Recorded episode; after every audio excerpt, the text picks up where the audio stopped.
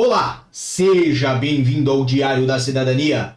Meu nome é Celso Salvador, eu sou advogado e nós vamos falar sobre o quê? Nós vamos falar sobre a extinção do CEF, vamos falar sobre a chegada da EMA, nós vamos falar sobre tudo aquilo que está acontecendo no dia de hoje, 29 de outubro de 2023. Agora são 3 horas 12 minutos e alguns segundos e nós estamos ao vivo com vocês tratando justamente dessa transição que faz a extinção do CF, faz nascer a AIMA e pode ter aí a grande mudança na vida dos imigrantes em Portugal. Lembrando que nós vamos falar de coisas aqui, inclusive, que envolvem, podemos botar dessa forma, envolvem aí até a, a, a legalização de 600 mil estrangeiros em Portugal. Então perceba,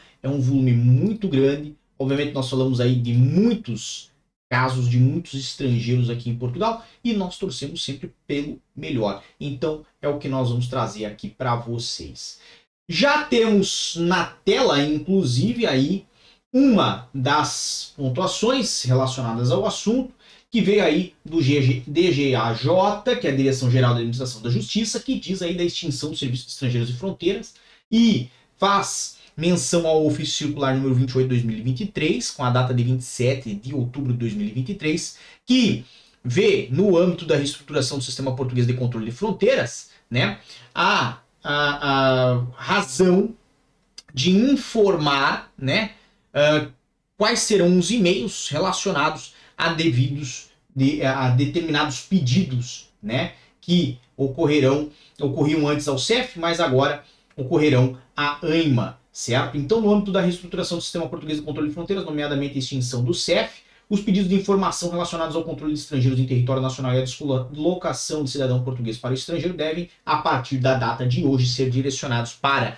mc é, mcautelares.aima.gov.pt e o cfe.medidascautelares.ssi.gov.pt são essas as duas uh, menções que faz esse ofício circular. Obviamente, isto é parte da transição que está acontecendo nesse momento e, lógico, né, como não podia faltar, também tem manifestação por parte do governo sobre essa alteração. Então vamos dar uma olhadinha um pouquinho na tela, por quê? Porque tem algumas, alguns indícios de mudanças que poderão acontecer a partir disso aqui. Então, portugal.gov.pt traz o seguinte, isso da data de hoje, 8 horas e 34 minutos da manhã. A AMA inicia funções com 34 balcões de atendimento em todo o país e abrirá pelo menos mais 10 novos balcões no espaço de um ano, ou seja, até outubro do ano que vem, querem ter aí um aumento de praticamente 32% da capacidade atual, certo? Lembrando que esses 34 balcões são herdados do CERF.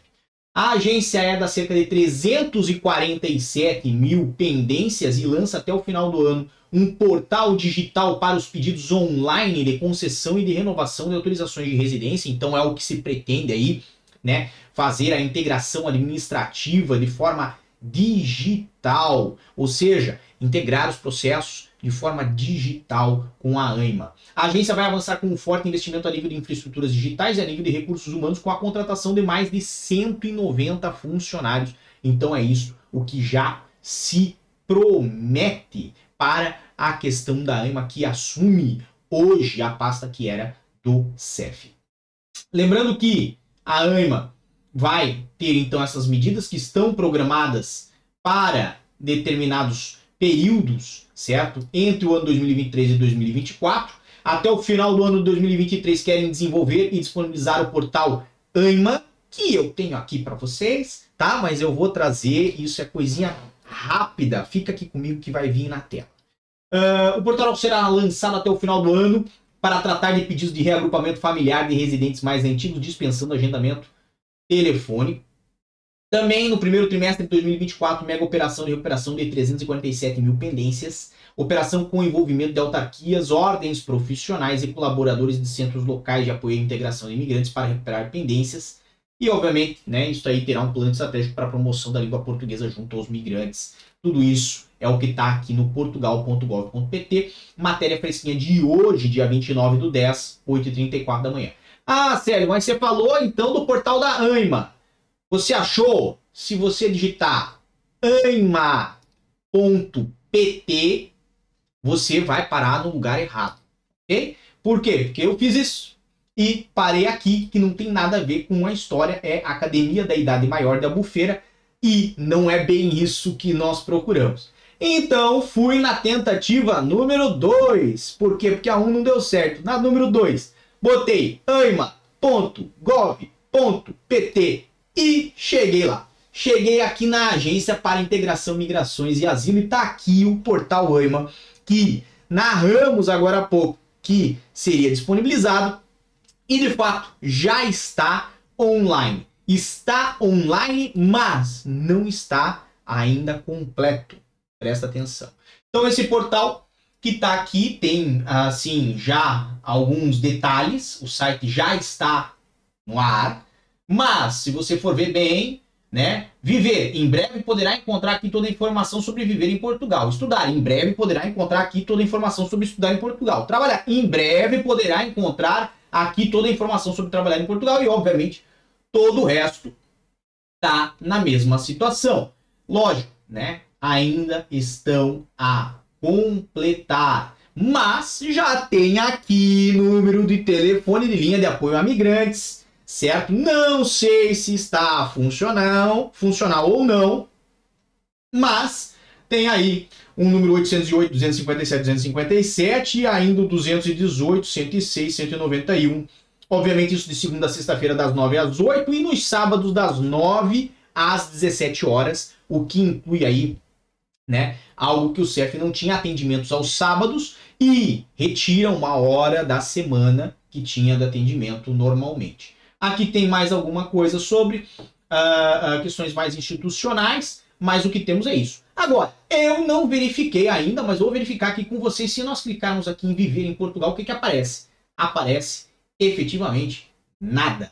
Então, o site imagino que ainda não está completo exatamente, faltam ainda informações. Aqui ao lado tem questões, espaços relacionados a notícias, tem espaços relacionados a quem quer empreender em Portugal, mas não há ainda informações. Acredito que o que temos é parte da legislação, alguma coisa, né?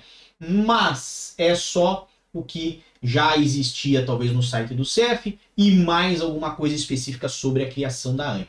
Óbvio, nós vamos trazer para vocês sempre mais informações sobre esse assunto, até porque isto é relevante. Agora, vamos a uma matéria do público.pt. Essa matéria também é de hoje, também é fresquinha, certo? Dizendo que a agência que substitui o CEF quer legalizar 600 mil imigrantes até finais de março. E tem aqui né, uma declaração que é da ministra adjunta de Assuntos Parlamentares, a senhora Ana Catarina Mendonça Mendes, certo? Que é a responsável pela tutela da nova agência, falando o seguinte: vamos lançar uma mega operação de recuperar pendências até o fim de março o objetivo é limpar as pendências, certo?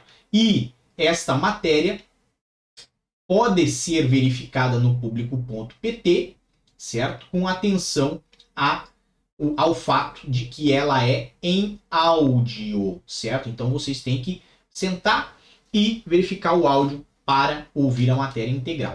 Agora, um ponto que eu vou trazer aqui para vocês, aliás, dois pontos que são relevantes, certo? Já vamos falar sobre manifestação de interesse, que eu sei que muita gente está tentando, não está conseguindo acesso. Mas, alguns pontos nós pedíamos lá na nossa petição, e ainda pedimos, certo? A nossa petição de disponibilização de agendamentos para reagrupamento familiar. Essa petição que está aqui na tela de vocês é a iniciativa 3678, que está lá no Parlamento, na Assembleia da República, está aí com quase mil assinaturas, e ela pedia e detalhava alguns detalhes também relacionados ao tipo de alteração que nós propunhamos para o sistema de agendamento com o antigo CEF, com a futura AIMA, ok? E dentre isto, cadastro prévio online, ordem cronológica de atendimento, flexibilidade de agendamento, notificação por e-mail e SMS e controles de no-show. Por que, que eu estou trazendo aqui os detalhes da proposta, certo? Esses pontos que estão elencados aqui, depois você pode pausar o vídeo e ver. Primeiro, porque eu estou pedindo a sua ajuda para este projetinho, para essa petição, que está aqui embaixo na descrição. Se você está buscando vaga para reagrupamento familiar, vai lá, assina, compartilha no seu grupo de WhatsApp, de Telegram e de Instagram e etc e tal, porque com certeza você pode se beneficiar disso e muitas pessoas podem se beneficiar disso.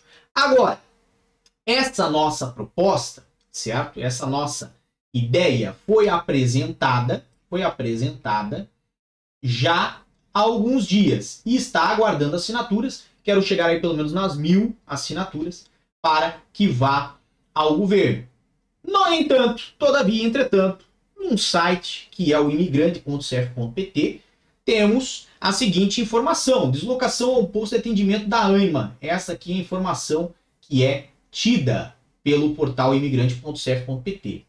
Para tratar de assuntos relacionados com a documentação em Portugal, o cidadão estrangeiro deve deslocar-se aos locais de atendimento da AIMA e ela disponibiliza um agendamento prévio através de marcações telefônicas ou marcações online, prestando seus serviços em diferentes locais de atendimento. O agendamento poderá ser efetuado para qualquer direção ou delegação regional da AIMA, independente da área de residência do cidadão estrangeiro, e o comprovativo do agendamento efetuado com indicação do local, data e hora da marcação será enviado para o utilizador através de e-mail.